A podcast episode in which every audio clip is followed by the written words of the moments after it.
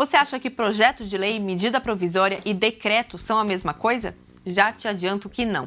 Nesse vídeo eu vou explicar direitinho um por um. Mas antes, um resumo. O projeto de lei só vira uma lei de fato depois de ser aprovado pelo Congresso. A medida provisória é diferente, passa a valer assim que for publicada, mas fica vigente por no máximo 120 dias. Depois desse prazo, se não for aprovada em votação, perde a validade. E o decreto é, entre aspas, o mais fraco desse grupo. Ele não cria nenhum direito novo, só dá mais detalhes de uma lei que já existe. Bom, para você entender melhor, vou dar mais detalhes de cada um. Vamos começar pelo projeto de lei, que é o mais fácil de explicar. O nome já diz tudo, é uma proposta que, se for aprovada, vira uma lei. Em geral, o projeto vai criar um direito que ainda não existe, ou então anular algo que já esteja valendo. Ele pode ser proposto por alguém do executivo, como presidente, do legislativo, como um deputado ou um senador, do judiciário, como o STF, a Procuradoria-Geral da República, ou até mesmo por iniciativa popular. Não é que qualquer um possa, de um dia para o outro, sugerir um projeto de lei.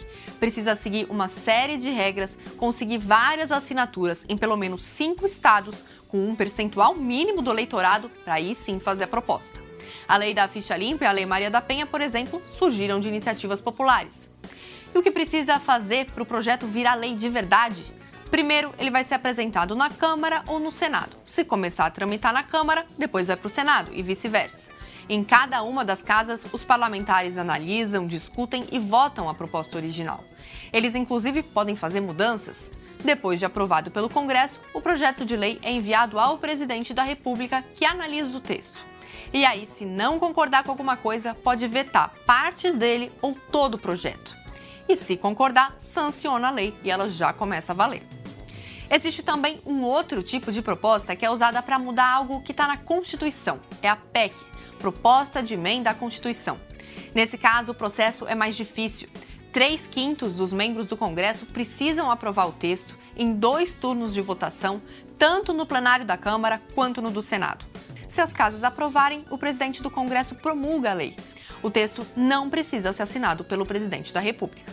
Já a medida provisória é bem mais rápida. Ela pula essas etapas e passa a valer logo de cara assim que for publicada no Diário Oficial. Mas, como o nome já diz, é provisória, só vale por 60 dias, que podem ser prorrogados por mais 60. Nesse período, ela precisa ser analisada e aprovada pelos deputados e senadores, para aí sim virar lei. Se passar esse tempo e não for aprovada, perde a validade. A única pessoa que pode criar uma medida provisória é o presidente da República e em casos de relevância e urgência. Como um projeto de lei pode demorar anos e anos para ser aprovado, existe essa opção mais rápida para ocasiões específicas. O Mais Médicos e a reforma do ensino médio, por exemplo, surgiram a partir de medidas provisórias. E para terminar, a gente fala do decreto. A principal diferença é que ele não cria nenhum novo direito, nenhuma nova obrigação. Ele serve para regulamentar uma lei que já existe, mas que é muito ampla ou muito vaga. O decreto explica melhor, dá mais detalhes sobre a lei. Por exemplo, o imposto de renda. Tem uma lei que diz que todo mundo que tiver renda deve pagar essa taxa mas é um decreto que vai estipular o prazo de pagamento, o formulário que cada contribuinte precisa preencher e outros detalhes que não estão definidos na lei. E só chefes do executivo podem fazer um decreto, ou seja, o presidente, os governadores e os prefeitos.